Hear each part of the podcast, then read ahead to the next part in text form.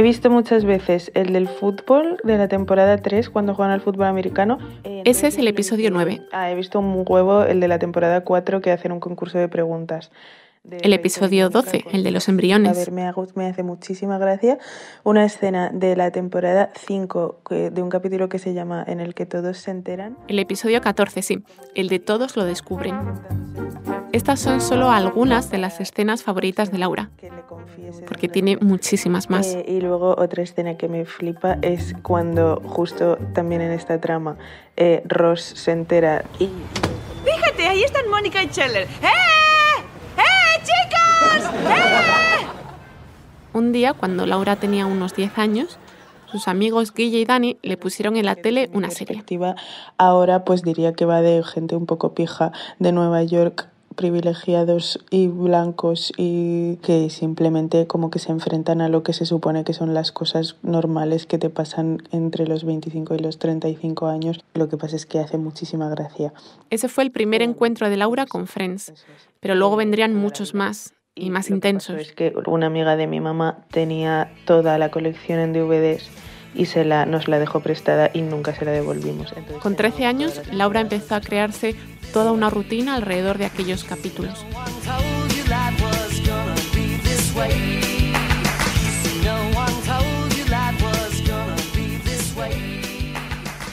Entonces mi plan increíble era que me hacía de merendar todos los días bacon, plan bacon a la pla bueno, frito, con tortitas de maíz y me ponía a ver Friends compulsivamente durante horas y estaba felicísima y no quería hacer absolutamente nada más con mi vida. Creo que nunca he sido más feliz. Comenzaron entonces los visionados repetidos y enlazados maratonianos. Cuando Laura acababa una temporada, a continuación se ponía la siguiente. O sea, por la comodidad de ver algo que he visto mil veces. Reconoce que ha llegado a saberse de memoria los diálogos, aunque precisamente eso le ha servido de excusa para ver Friends todavía una vez más, el año pasado. Em, repetía todas las frases que decían en inglés para aprender inglés y tener mejor acento y así me vendía a mí misma que tenía derecho a ver Friends por 34 vez y de hecho mi amigo Guille Shut up! Shut up! Shut up!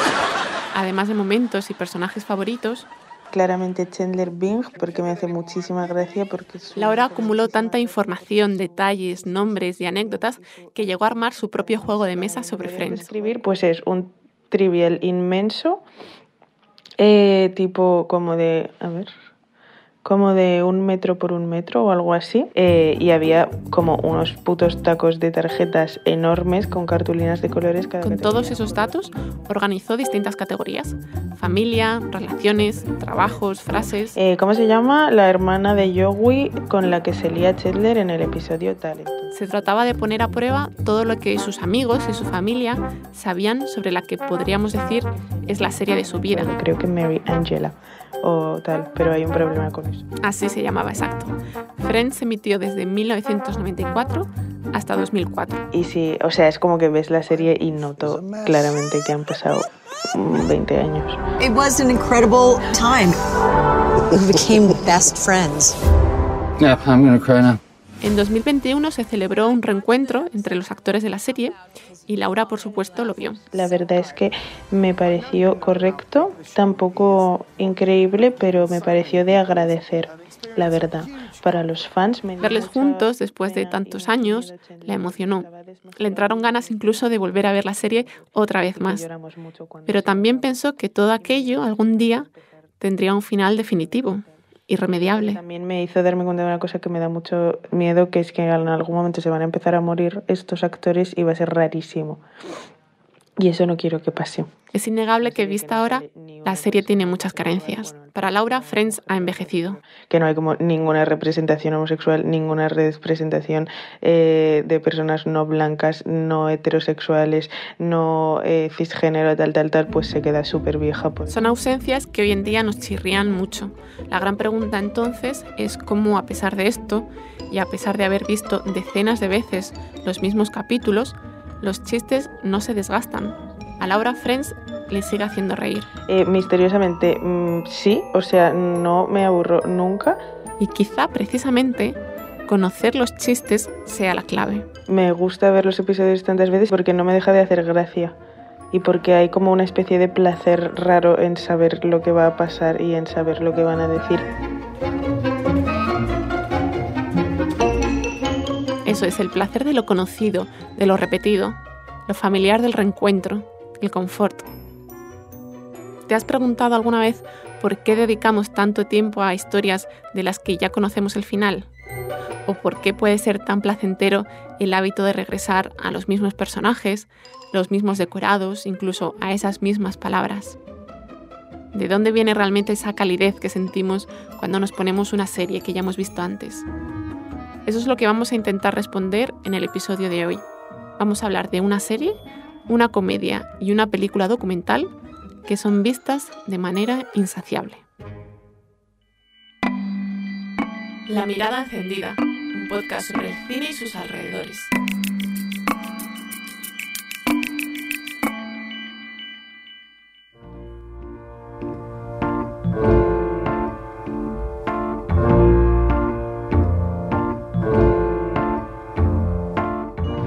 Claro que si vemos algo muchas veces es porque nos gusta mucho, es algo obvio.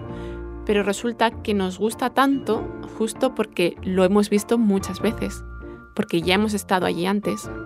Piensa que siempre será más fácil de procesar una película que ya conocemos que una completamente nueva. Es así, lo desconocido requiere más esfuerzo. Da igual si hablamos del primer día de clase en un nuevo colegio, de cambiarse de trabajo o sí, de navegar por un catálogo y elegir ese título que no te suena de nada, que no sabes de qué va y del que no has visto ni el tráiler. Asusta un poco. Pero no solo eso, los psicólogos han descubierto que la repetición genera afecto. Es decir, que les cogemos cariño a personajes de ficción con los que nos reencontramos en la misma película o capítulo tras capítulo. A Carmen y a Miguel, en cambio, les pasó al revés. Acabaron odiando a Tom Hanks.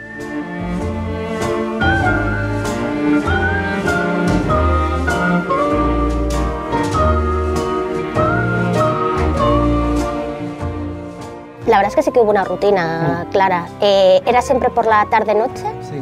eh, de- después de trabajar, Al anochecer, Carmen Aro y Miguel Rodríguez se sentaban en el sofá. que ya había agotamiento previo al agotamiento del visionado, pero bueno, es el contexto en el que normalmente vemos cine también. O sea, pocas veces también podemos ir a ver una película descansadas ¿no? y tranquilas. A veces era con un vino o con una cerveza. a laboral. Entonces también era un poco el recrear eh, esa situación eh, por necesidad y también por coherencia, ¿no? Un poco con lo que estábamos haciendo. Habían convertido el salón de su casa en un set de rodaje. Y mientras veían una película, resulta que estaban haciendo otra. en fin, como un set bastante precario, bastante deprimente y, y con el ordenador ahí en la mesita baja y, y una cámara con un trípode y un foco que nos prestó tu padre. Con todo el equipo preparado, encendían la cámara, empezaban a grabar y le daban al play. La película comenzaba. Quiero ser mayor. Que apriete el botón. Big va de un chaval que se llama Josh, que tiene 13 años y quiere convertirse en un adulto. O sea, tiene el deseo de, de hacerse grande, ¿no? de hacerse mayor. Tu deseo te ha sido concedido. Entonces va a una feria, pide un deseo y se le cumple el deseo y de la noche a la mañana se convierte en un tipo de 35 años que cumple el sueño am- americano. eh, Vi que es una comedia con un punto de cine fantástico rodada en 1988 y está protagonizada por Tom Hanks. Seguro que la has visto y aunque no lo hayas hecho, créeme si te digo que la conoces. Eh, porque es como una película que en la década de los 80 se vino a repetir, en los 90 se vino a repetir mucho, ¿no? Como el mismo tropo, mismo, mm, mismo arco narrativo, mismo eso, película de cambio de cuerpo. De un día para otro, un niño se convierte en un adulto de 35 años. Sí, justo, es esa película en la que bailan sobre un piano.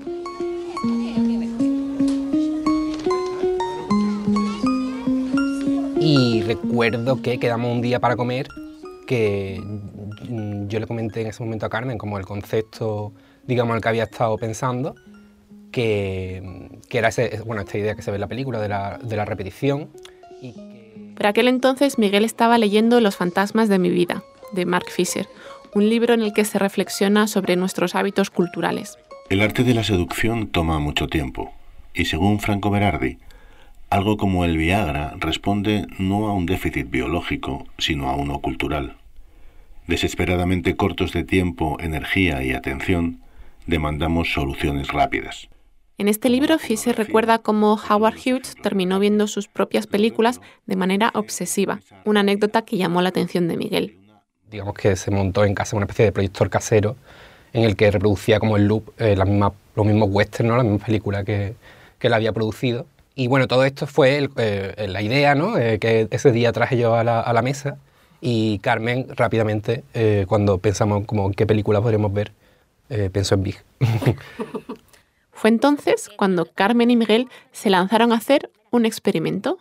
Ver Big muchas veces, muchísimas, tantas hasta que el cuerpo aguantara. Querían descubrir qué pasa cuando exprimes una película. Querían saber si se podía llegar a agotar o si ellos podían agotarse, pero no querían hacerlo solos. Luego estaban Julián y Lorena, Bea y Goretti, José María por teléfono mis padres. y mis tías. A la gente no la preparábamos, es decir, no, no vamos a hablar de esto, sino que era el intentar que surgiera una conversación natural como si no hubiera una cámara delante. O sea, lo que queríamos era recrear las conversaciones que se dan después de, de un- del visionado de una película y además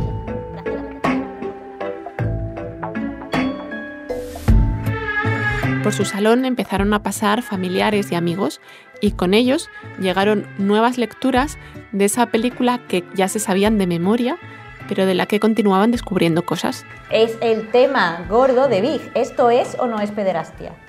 Sí lo es. Sí lo es porque él es un niño. Hay una cosa que es un poco asquerosa de como que el sistema necesita ideas nuevas y claro, para vender juguetes tienes que pensar como un niño. Entonces, el, el siguiente paso lógico después de esta película es que los niños trabajen, ¿no? He dejado a mi novio imbécil de toda la vida por un tío que me encanta y de repente se pira porque es que tiene que volver a ser un niño de 13 años. O sea, yo me, me tiraría por la ventana de la, de la oficina y me suicidaría si fuera ella. Con estos encuentros, Carmen y Miguel descubrieron que cuando hablamos de las películas, también estamos hablando de nosotros mismos. O bien refuerzas tu idea sobre algo, o bien eh, de pronto ves como puntos de vista ¿no? Que, no, que no habías contemplado antes. al final estás hablando de tus miedos, de tu vida, de tu forma de, de relacionarte con otras personas, de lo que piensas sobre el trabajo, de lo que piensas sobre el capitalismo, ¿no? incluso de la forma de hablar que tienes que está, está hablando de ti. Pero los días pasaban y los visionados se fueron acumulando. Lo que empezó siendo divertido terminó siendo extenuante. Eh, pero creo que me planteé en la 16-17, ¿no? Es que es una locura. Es que cómo no voy a tener insomnio, tío. Hoy se lo decía al psicólogo. Llegaron a la vigésima proyección y ahí pusieron el punto final. O sea, que la idea del proyecto era que nos íbamos a agotar. Y me ha dicho, bueno, pues ya estás agotada. No. Y yo ya, pero bueno, que queríamos explorar cuánto de agotamiento íbamos a, a, a soportar y tal. Me dice, como, ¿ya? De aquella experiencia, un tanto obsesiva, salió una nueva película, Big, Big, Big, donde Carmen y Miguel pues registran toda esa montaña rusa de excitación, de agotamiento y de insistencia. Era algo que también estaba en la premisa, de alguna forma, o sea, como que también sabíamos que el agotamiento podía llegar bastante. Los 20 visionados les hizo ver todas las capas que puede tener una película que normalmente despacharíamos de forma rápida por ser comercial. Pues no nos ponemos a analizar películas de este tipo. Cuando veían Big con invitados, era muy común que surgieran nuevos puntos de vista. De repente, una historia que ya se conocían al dedillo podía sorprenderles. Es que simplemente si escuchas a tu familia o la gente que tienes cerca hablar de algo con cierta pasión, ¿no? O con cierto interés, siempre vas a descubrir cosas increíbles, ¿no? En cuanto a la repetición, tienen claro que volver a ver algo es un chute de seguridad. no- o sea, la repetición igual nos lleva a la infancia, a esa época en la que teníamos mucho tiempo también y, y veíamos la misma película una y otra vez. O sea, cuando te expones a, a- a una, a una repetición, por lo menos controlas que no te vas a llevar ninguna sorpresa, porque las sorpresas pueden ser buenas o malas y pueden ser buenísimas, pero es que hay veces que no quieres que te sorprendan. ¿no? Porque por lo menos esas dos horas quieres tener control sobre lo que está pasando. Está claro que lo viejo conocido nos ahorra decepciones, siempre cumple nuestras expectativas. Y aunque Miguel suele inclinarse por la novedad, Pero, pero bueno, sí tengo esta cosa de como, de alguna forma, ver cosas nuevas, como tú dices, en el sentido de necesito ver películas distintas, ¿no? y Carmen tiende a recuperar lo ya visto, diferentes, pero sí que tengo tendencia a ser un poco más vaga. ninguno de los dos, bajo ningún concepto, echa de menos a Tom Hanks. No, no la quiero ver. O sea, no la quiero ver en muchísimo tiempo. De hecho, creo que no hemos vuelto a ver una peli de Tom Hanks. Bueno, sí, yo vi Filadelfia.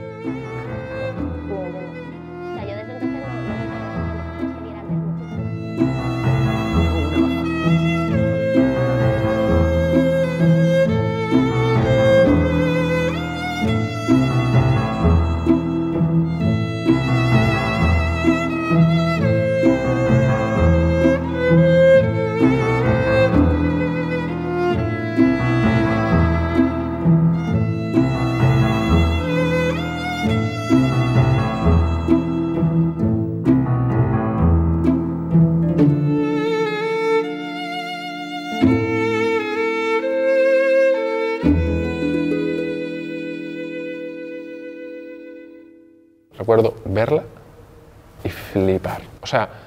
sensación, como un temblor que te entra por dentro de wow lo que estoy viendo. Wow cuando se lo cuenta a mis colegas. Celso Jiménez se dedica al teatro. Es uno de los fundadores de la compañía La Tristura. Quizá hayas visto alguna de sus obras. Las más recientes son Future Lovers y Renacimiento. La crearon en 2004. Itzaso Arana, Violeta Gil, Pablo Fidalgo y Celso.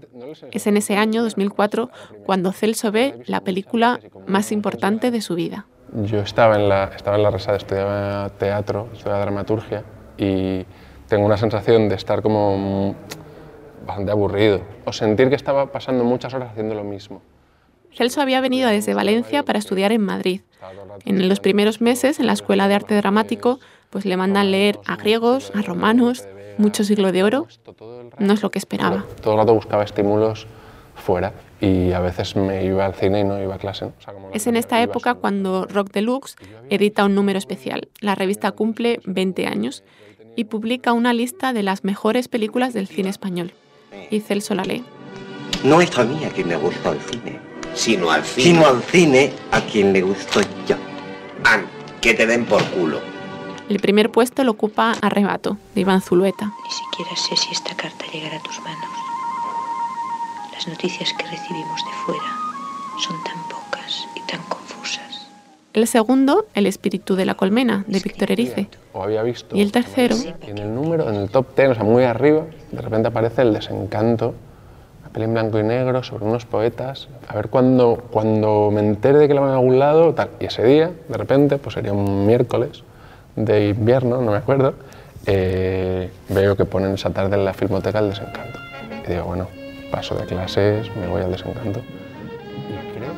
Él murió a las 7 de la tarde en Castrillo de las Piedras, una tarde de verano luminosa y clara como tantas otras que habíamos vivido en otros veranos. Recuerdo Los verla y flipar. Claro, yo ya estaba como, hostia, ¿quiénes son esta gente? ¿Por qué hablan así? Este tipo de inteligencia, este tipo de referentes. Yo no, no- ellos eran la familia Panero. Felicidad Blanc, escritora y viuda de Leopoldo Panero, y sus hijos, Juan Luis, Leopoldo y Michi, también poetas. En 1976, el productor Elías Querejeta le propone a Jaime Chavarri hacer una película sobre ellos, con ellos, y rodarla en Astorga, en la casa familiar. De ahí salen 90 minutos de conversaciones en el salón, en el bar del pueblo o frente al liceo italiano donde estudiaron de niños. Pues sí, lo que pienso del colegio es lo que explica el por qué me comportaba de esa manera que hacía gritar con gritos de entusiasmo. Y es que pienso que es una institución penal en la que lo que nos enseña es a olvidar la infancia. Situando la película en su contexto, es inevitable no trazar una analogía entre el derrumbe de la familia Panero y la transición que estaba emprendiendo España en 1976. Es que la forma en la que se descompone esa familia no podría ser si no fuera en ese tiempo. O sea, es- son fruto de su tiempo en todos los sentidos. palabra, nos daba la noticia repetida cada diez minutos de esta sobria e impresionante manera. Este es el requiem de Mozart porque ha muerto el poeta Leopoldo Panero.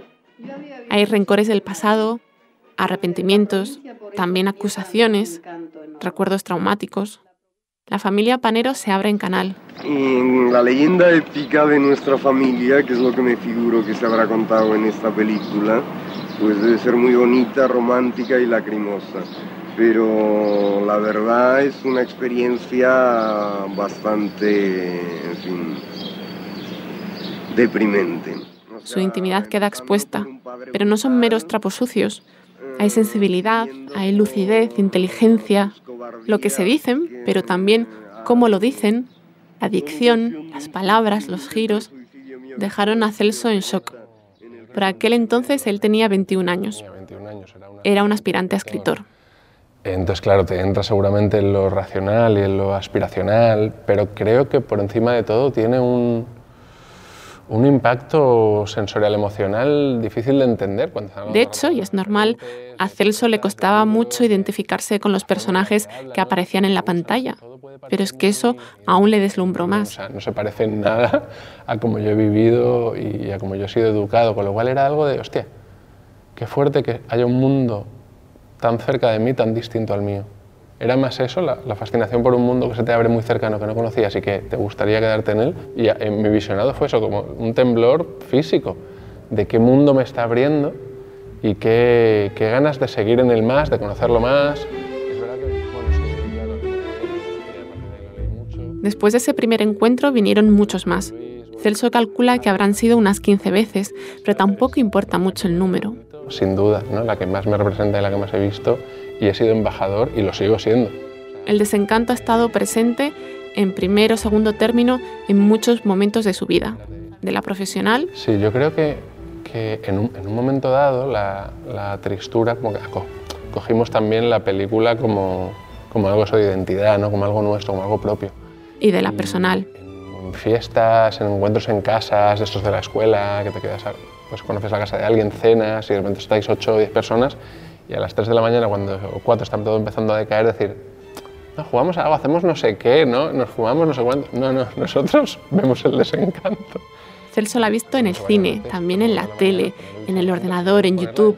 Ahora mismo, por ejemplo, está disponible en Flixolé. la peli no era fácil en ese momento encontrarla. Luego salió el DVD del país y ahí ya lo- como- tenemos como un montón de copias de, esa de ese DVD de la colección. Si en el rastro se encontraba con una copia, Celso la compraba porque sabía que tarde o temprano iba a querer regalarla de nuevo. Detrás de esa costumbre de regresar una y otra vez al desencanto, de coleccionarla, en cierto modo, se esconde algo más.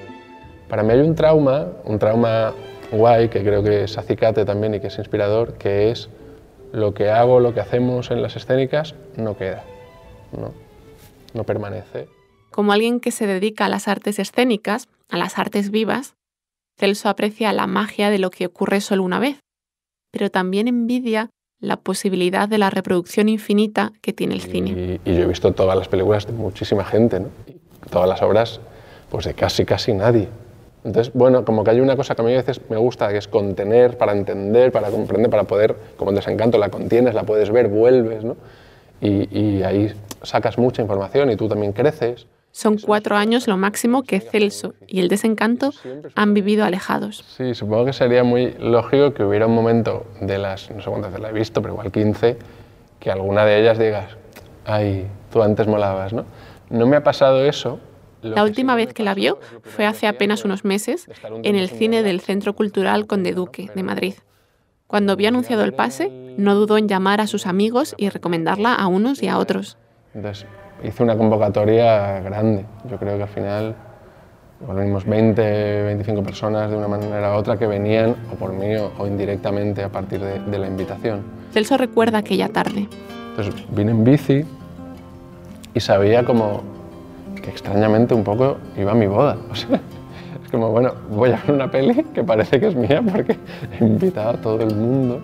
Y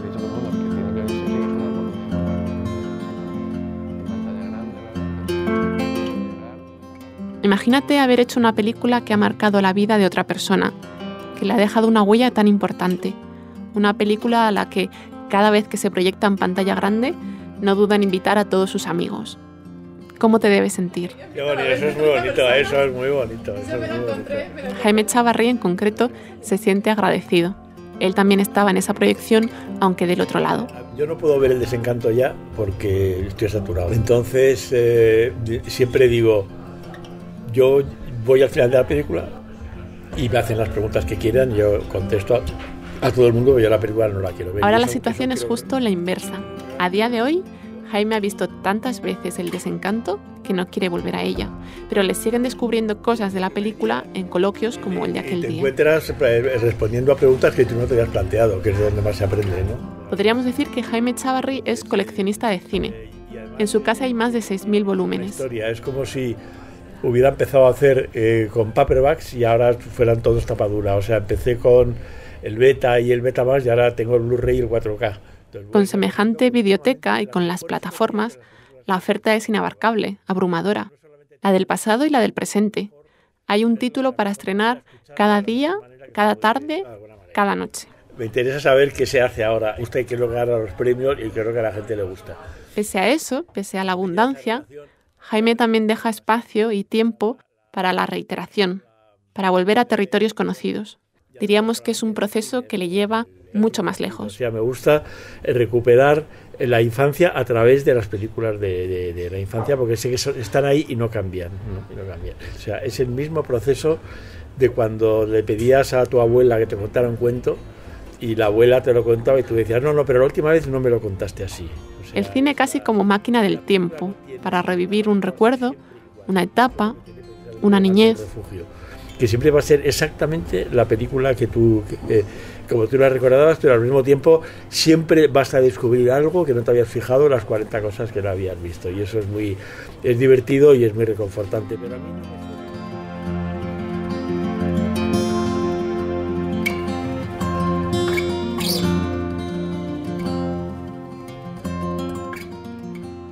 A veces, volver a ver una película puede ser un viaje sentimental, uno que hacemos por comodidad o por inercia, porque el algoritmo lo quiere o porque lo necesitamos. Siempre será una apuesta segura. Recibiremos la recompensa que andábamos buscando, la que nos hacía falta. Nos hará reír otra vez, con suerte nos fascinará otra vez. Sin sorpresas, es cierto, pero ojalá que también sin nostalgias. Muchas gracias por escuchar La Mirada Encendida. Yo soy Andrea Morán y te espero aquí el próximo mes.